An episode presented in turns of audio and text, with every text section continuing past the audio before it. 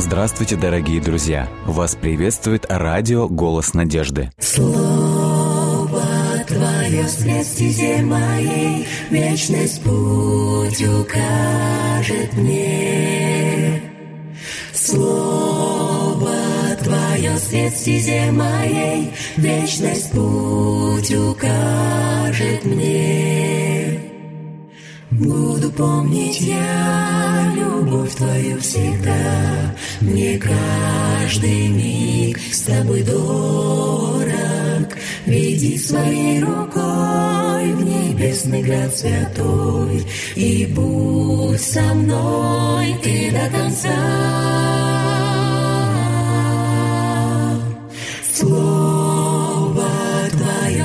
Стезе моей, Вечность путь укажет мне. Слово Твое свет стезе моей, Вечность путь укажет мне. Если убоюсь, если я с пути собьюсь, Знаю я, Ты со мною, И в Твоих руках исчезает страх. Будь со мной Ты до конца, до конца. Слово Твое свет стезе моей, Вечность путь укажет мне. Слово Твое свет стезе моей, Вечность путь укажет мне. Вечность путь укажет мне.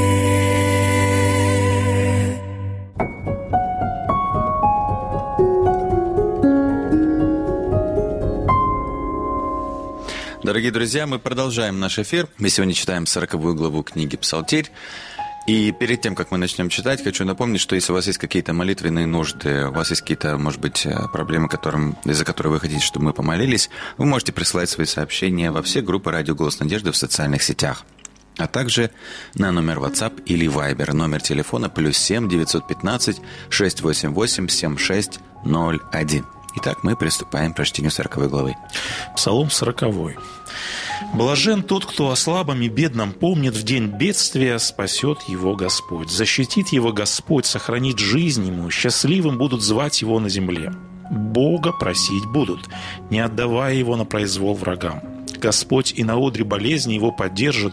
Боже, ты и постель его всю сделаешь для него мягкой. А что до меня? Я говорю, жалься надо мной, Господи, исцели меня, ибо против Тебя согрешил я. Со злобой враги мои рассуждают обо мне, когда он умрет, когда о нем вспоминать перестанут. Если и приходит кто меня навестить, говорит пустое, такие все худое слагают в уме своем, и, выйдя от меня, о том рассказывают повсюду. Все ненавидящие меня друг с другом перешептываются обо мне и, приписывая мне наихудшее, говорят, дела его плохи, он слег, и больше ему не встать. Даже друг мой, которому я доверял, тот, что ел хлеб мой, восстал на меня – жалься надо мною, Господи, дай подняться мне, чтобы я мог воздать им, и тогда узнаю, что я угоден Тебе, что не восторжествуют надо мной враги мои, а меня хранишь Ты в чистоте моей и даешь мне вовек пред Тобой пребывать. Слава Господу Богу Израиля во веки веков. Аминь.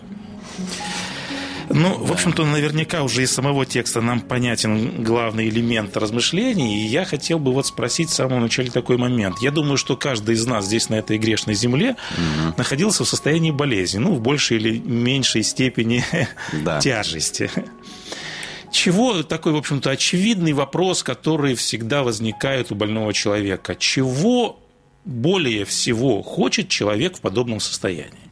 Вылечиться однозначно. Исцеление это в первую очередь. Но когда все-таки он находится в состоянии болезни, она может в разных формах и видах проявляться, помимо исцеления в этот момент, чего еще хочет такой человек? Ну, не знаю, может, задает себе вопросы, почему я? Еще и хочет, может быть, разобраться в этом как-то еще, не знаю, ответ да, на вопрос. тут вот есть быть. момент, что вот, да, псалмопевец говорит, что его еще и, и грехи ко всему тяготят, mm-hmm. да, вот в этот момент. Это как случай с Иовом тоже еще. Ну да, да, да. да. И вот ты вспомнил, кстати, случай с Иовом, э, вот, эм, чего ждал Иов, потому что общий контекст данного псалма, который мы прочитать, угу. говорит о человеке, который находится в состоянии болезни. Да. Вот. И этот псалом даже рассматривает как литургию для больных, то есть человек больной, который приходит в храм за исцелением, якобы вот он угу. читает этот читает псалом. Этот псалом. Угу. Чего ждал? Конечно же, Иов ждал, конечно же, исцеления от Бога. Он, конечно же, решал вот этот сложный теологический вопрос теодицеи, богооправдания. Но когда приходят к нему друзья, потому что я вот этот угу. элемент имел в виду, когда спрашивал, помимо исцеления, чего еще желает больной человек, к нему приходят его навестить его близкие друзья. Ну да. Близкие. Чего? Да, дру... ну, друзья, они на то и друзья, потому да, да, что да, это да. синоним. Близкие люди и друзья – это обычно синонимы. И к нему приходят люди, его приходят навестить. И это очень здорово, когда в такие моменты к нам приходят. Ну да. Бывает хуже, бывает, что не приходят. И человеку тоже от этого плохо. Я почему и сказал, есть друзья, есть близкие друзья. Да, да, да. Ну, то есть, а вот. это были и близкие друзья. Когда эти друзья приходят, чего Иов ожидает от этих людей? Чтобы они его как-то поддержали, а не обвиняли в том, что они Он делают. Он ждет от них сострадания. Да, Он ждет да. от них соучастия. Другими словами, ему тяжело не только физиологически, ему тяжело психологически. психологически. И он ищет, естественно, поддержки у людей.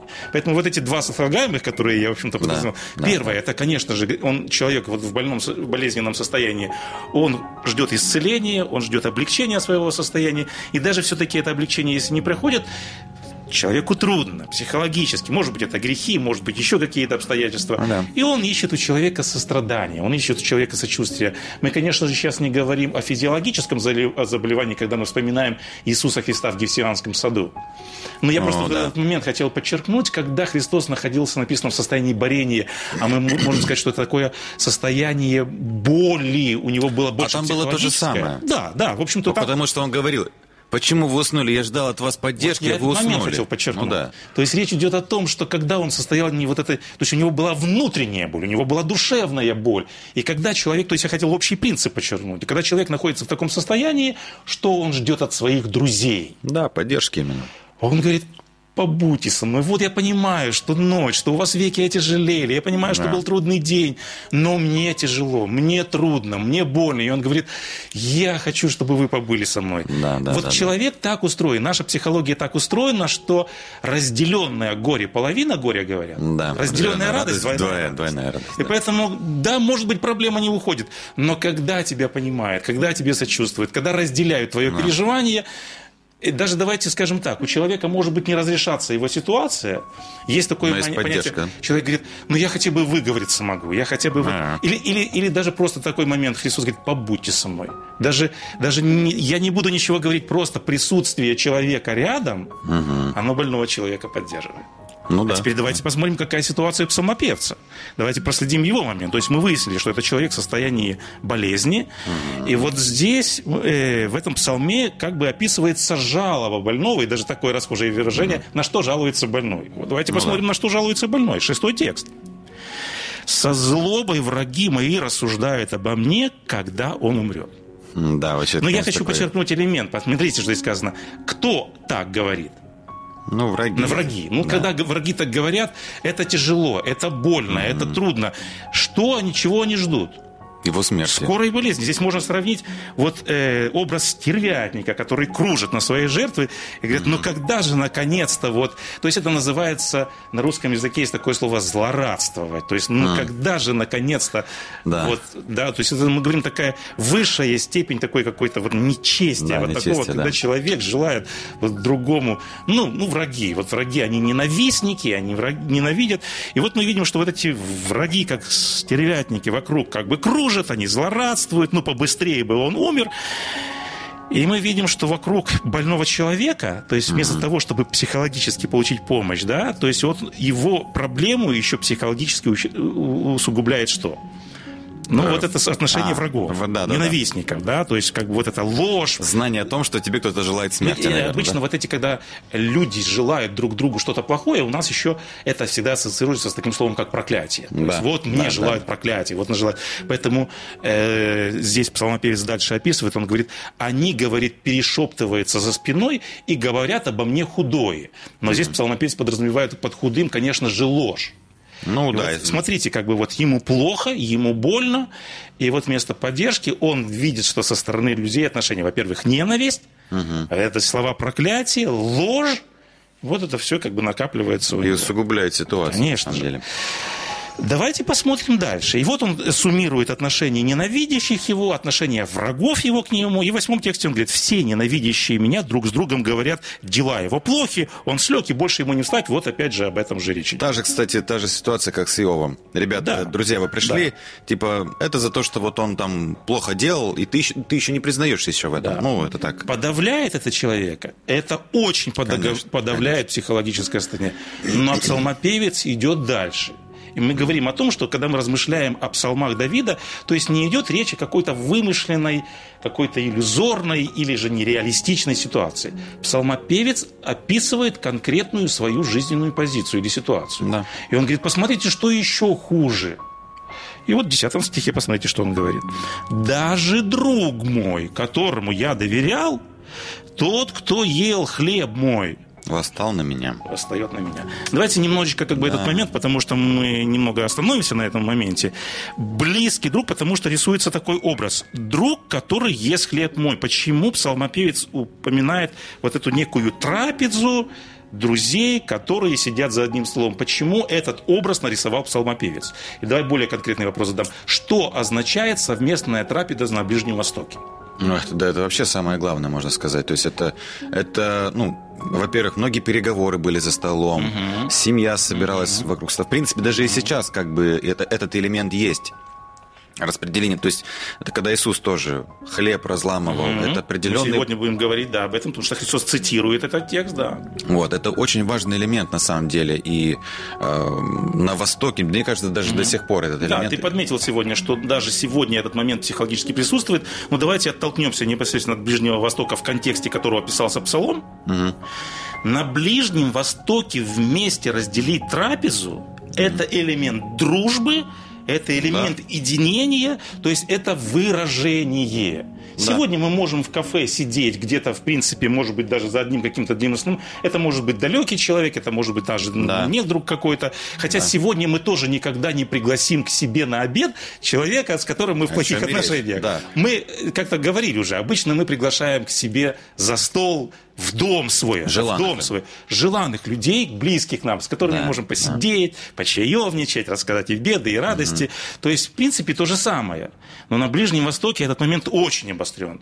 То есть разделить вместе с трапезу, это означает элемент дружбы, согласия. И поэтому псалмопевец и удивляется. Мой закадычный друг – то есть не просто, скажем, где-то как-то раз мы там в год с ним встречаемся, то есть которым в очень детских отношениях. Да, он говорит, не было вот это, даже друг мой. Совершенно верно.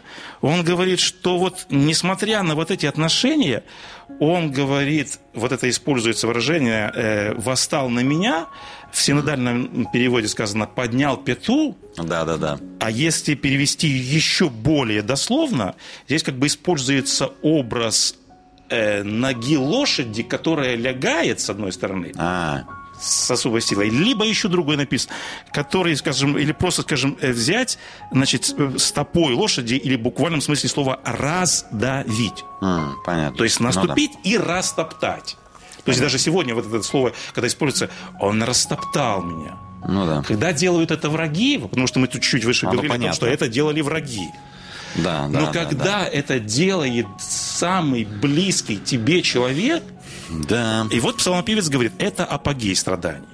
Говорит, мне больно физиологически. Мне больно от того, что меня ненавистники вот таким образом оболгали, что они ненавидят, что они проклинают, что они ждут моей смерти. Но когда сделал это человек самый близкий для меня, поэтому Это он тоже, удивляется, как можно вместе сидеть за одним столом, потом выйти из этого стола и сделать то, что сделал. Я вот пытаюсь вспомнить, кто ему это сделал. Э, И вот мы давайте теперь восстановим исторические моменты. Кто был таким другом, возможно, для Давида?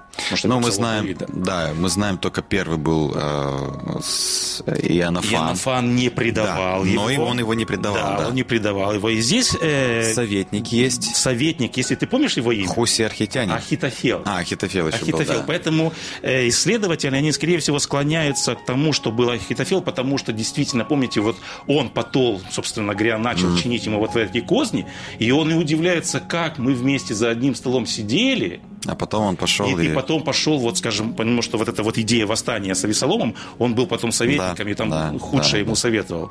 Но там еще я помню этот Иав Саруин, этот, не, Иав, да, этот его Но это был военачальник. его военачальник, да. Да, и там был один момент, когда э, к нему пришел, я забыл, эм, тоже другой военачальник, я забыл его имя. И э, они пообедали.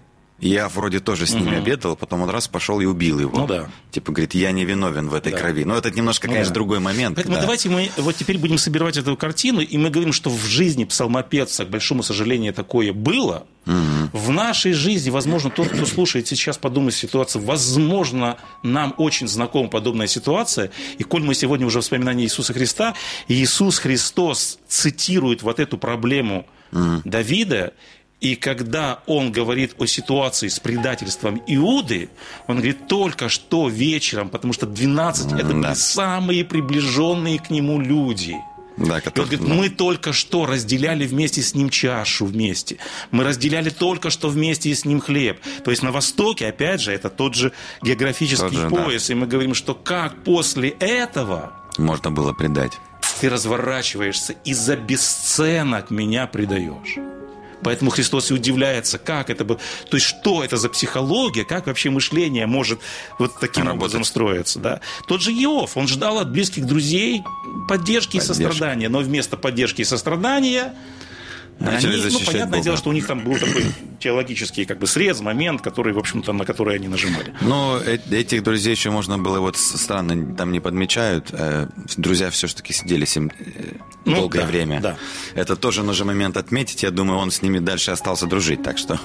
Да. Поэтому здесь, конечно, давайте, может быть, такой маленький момент актуализации сделаем, что вот в такой момент, конечно же, мы должны сами не проявлять подобных каких-то вещей, Ну да. Но э, прежде всего, и как обычно, и как всегда, псалмопевец находясь, потому что мы сейчас обрисовали э, ну, степень критичности ситуации, в которую попал псалмопевец, мы говорим наслоение, то есть одного на другого, физиологическая боль, психологическая боль, которую он терпит от ненавистников, от врагов, и апогей, кульминация – это отношение вот подобное друга.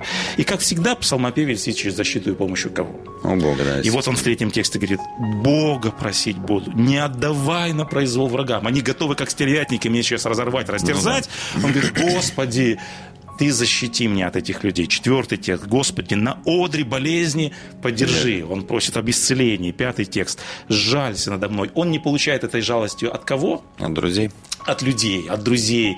И поэтому, когда тот же Иисус Христос не получает от близких людей в том же Гефсиманском саду э, предательство Иуды, он черпает силу и помощь от кого? От Бога, да. От Бога. И мы помним, ангел приходит для того, чтобы его утешить. Мы знаем, что получает человек помощь от Бога тогда, когда человек не получает этого помощи или поддержки, или сострадания, сочувствия от близких друзей. Поэтому Да. псалмный певец говорит, сжалься надо мной, Господи, исцели меня, дай подняться. И 12 текст говорит, и тогда я узнаю, что я угоден тебе. Да, Давайте да. мы в оставшееся время посмотрим еще одну проблему, которую поднимает здесь псалмопевец.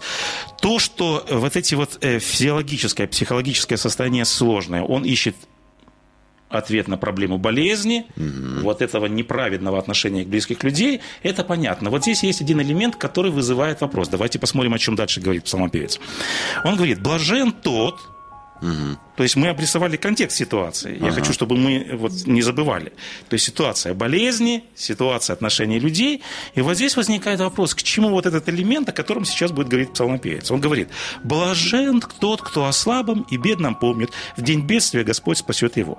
Давайте вот соберем эти все элементы. Давид говорит о проблеме. Он ищет помощи у Бога. То есть вот такой общий контекст. У него болезнь, у него отношения ближних. Вопрос, к чему вот эта фраза «блажен тот, кто о бедном Печется. печется». То есть как вот этот элемент или вот это пожелание или вот этот uh-huh. императив вот применить вот к этому контексту, о котором только что мы сейчас говорили? Ну, вообще, на самом деле, э, в Израиле, по крайней мере, я помню, у Павла всегда был один ну, такой вот элемент, что э, десятину давайте, это делайте. Uh-huh. И в конце всегда была такая маленькая ремарочка. И не забывайте о бедных. Ну, то есть... Uh-huh э, помогайте им. Давайте, когда хорошо, урож... давай когда был урожай, по этому поводу. Когда был урожай, да. собирайте урожай, угу. но часть угу. вот там оставляйте для бедных людей. Угу. То есть это какая-то одна из таких вот даже несмотря на то, что, если уже uh-huh. делать вывод, даже несмотря на то, что мне сейчас трудно, uh-huh, если у меня есть возможность помочь uh-huh. слабейшему, uh-huh. даже, ну, то есть есть люди, которые слабее меня, скажем uh-huh. так, да, у них меньше возможностей, uh-huh. то я ему помогу. И благо, кто делает такую помощь, когда даже сам в такой ситуации. Почему в, в этой ситуации псалмопевец призывает к подобному поведению? Потому что это, наверное, не то, что не великодушно, это другое слово, наверное. Это правильно, наверное, я не знаю. То есть, э, с одной ну, стороны, да, да. с одной стороны, потому что, ну, если ты сделаешь, даже в сложных ситуациях сделаешь угу. добрый поступок, это будет оценено наверху. Угу. Вот, ну, пока мне вот такой вот идет, делается вывод. Э, мы еще вернемся к этому вопросу. Я хотел бы еще такой здесь кратенький очень момент подчеркнуть. Болезнь – это, конечно же, сложная ситуация. Мы даже можем назвать это злом. Ну, Может да. ли быть какой-то позитивный элемент в том, когда мы находимся в болезнях? Ну, что У доброго? нас есть возможность подумать. Это хороший момент, да. Вот. Что доброго? Ну, я не знаю. По крайней мере, мы можем узнать, что чувствуют другие люди в болезни. Вот. Да. Есть а так... у нас расхожая поговорка, которая, в общем-то, она уже сложилась в народной мудрость. Сыт голодному не верит. Да, да, Понимаете? да, да, да. Когда мы побываем в этой ситуации, у нас появляется способность, мы же говорили ага. выше о сострадании, мы никогда не сможем сострадать. Вот это сочувствие, это соучастие. Ну, да, Мы никогда да. не поймем такого человека. Я хотел подметить положительный этот элемент. Но вот этот момент, который, в общем-то, ты верно подметил, mm. текст, в общем-то, так и говорит, блажен тот слабым, потому что здесь может еще такой момент быть, что, Господи, мне самому плохо, mm-hmm. я сам бедный, я сам нуждающийся. Как в этот момент я могу помышлять о другом, которому плохо, да. если я в этот момент сам нуждаюсь в помощи? И мне здесь, знаете, вспоминается такой случай, я очень кратко его расскажу. Когда вспоминаю одна семья служителей, они переехали на новое место, это было зимнее время, у них были очень скудные, тесные, плохие какие-то условия, там, в общем-то, не было отопления, не буду всех подробностей рассказывать. И рассказывает супруга пастора, что говорит, нам так психологически было тяжело, трудно и плохо, а супруг пастор говорит, э, надо нам посетить э, ближних, у которых mm-hmm. проблемы. Она говорит, мне самой нужно посетить меня. Mm-hmm. Вот, и супруг говорит, нет, надо все-таки пойти. И говорит, когда мы посетили ближних, по сравнению с тем, что мы переживаем... Yeah, это были мелочи. То есть я к тому, что надо в такой момент думать о том, кому еще хуже, чем нам. Ну да. И она, кстати, делится, говорит, и когда мы, говорит, помогли другим, тем, кому еще э, хуже, чем нам, говорит, мы сами получили какую-то помощь. Какую поддержку, да? Какую-то поддержку. Ну да. Но давайте вернемся к главному теологическому моменту, который поднимает здесь псалмопевец. Посмотрите, как звучит формулировка или конструкция этого предложения. «Блажен тот, кто о слабом и бедном помнит, в день бедствия Господь спасет его и защитит его». Понимаете, здесь это предложение представлено в виде условия условия. Угу. Понимаете? То есть это условие завета, и вы помните, если ты будешь послушен, то тогда то тогда. Понимаете, вот эта формула, она здесь так и звучит. Господь говорит, э, давайте мы соберем вот эти все высказывания известные. Христос говорил так, блаженны милостивые, ибо они помилованы будут. Да. Какую мерою мерите, такую, вам такую меру и отмерят вам. Что посеешь, то и пожнешь. Вы да. понимаете? Ну, есть... И Господь говорит, как вы хотите рассчитывать на сострадание если... Бога, ближних, если сами не делали это в здравии, и не делаете это в болезни. Если тем более в болезни, Понимаете? да. Вот этот момент подчеркивается. Поэтому да, Господь говорит, интересно. если ты хочешь, чтобы Господь спас тебя от бедствия, если Господь, ты хочешь, чтобы Господь защитил тебя и сохранил жизнь твою, mm. а сам этого не делаешь по отношению к ближним твоим, ну как ты можешь ожидать? Или мы говорим другая фраза. Прости нам долги наши, как и мы прощаем должникам. Нашим. Тогда и нужно и прощать. Как мы можем рассчитывать, что Господь нам простит? Понимаете, этот же принцип. Как мы можем рассчитывать, что Господь простит нам, угу. если мы не прощаем ближним? Поэтому сегодня у нас хороший призыв. Давайте будем сострадать ближним, угу. и это вернется когда-то нам сторится. Сторится, да. Ну вот сегодня хороший пример. На самом деле вот наши радиослушатели так и поступают. Они вот просят помолиться о, о своих родных и близких. И даже, наверное, это, наверное, друзья. Наталья Самарина просит помолиться о Любе, о ее спасении. И, а, да, и за Раю э, Масневу или Масне, Маснева, наверное, Рая Маснева. Она с Луганска, за их спасение и их детей и внуков. Вот. И лорд Арксид опять э, нам вот молитвенную просьбу тоже прислал, спасибо за это, за возрождение, э, так нам сказал, духовного благочестия. Mm-hmm. То есть, мне кажется, даже не только вот mm-hmm. тех людей, которые веруют, а вообще, в принципе, чтобы духовность была больше. И вот что, к чему бы я призвал, тоже нас надо с утра тоже стараться благодарить Бога за то, что происходит. И вот сегодня одна из благодарственных молитв – поблагодарить Бога за помощь в хирургической операции Александра Ивановича. Мы вчера, кажется, наверное, молились, или позавчера, если я не ошибаюсь. То есть, как бы совершилась эта операция. Да, и, я как понимаю, все хорошо, угу. да, вот э, благодарность за операцию, которая произошла с Александром Ивановичем. Вот, вот за это помолиться. Угу. Господь наш и Бог во имя Иисуса Христа, мы обращаемся к Тебе в этот ранний час с благодарностью за то, что Ты даешь нам еще один день жизни. Это великая милость, это великое благословение. Оно вновь обновляется в этот день, за что мы безмерно благодарим Тебя. Мы благодарим Тебя за то, что Ты вновь нас э, терпеливо, милостиво наставляешь нас каждый день. Ты преподал нам вновь еще один урок. Мы благодарим Тебя, что в наших болезнях, в наших переживаниях Ты всегда поддерживаешь, Ты скорая помощь в наших бедах. Мы всегда обращаемся к Тебе и всегда ждем о том, чтобы Ты помог нам в наших переживаниях. Мы благодарим Тебя за то, что Ты сегодня нам напомнил о том, что э, мы должны всегда сострадать нашим ближним, и мы хотим действительно всегда быть людьми чуткими, сострадательными, чтобы мы всегда, Господи, могли видеть проблему ближнего и всегда помогать им.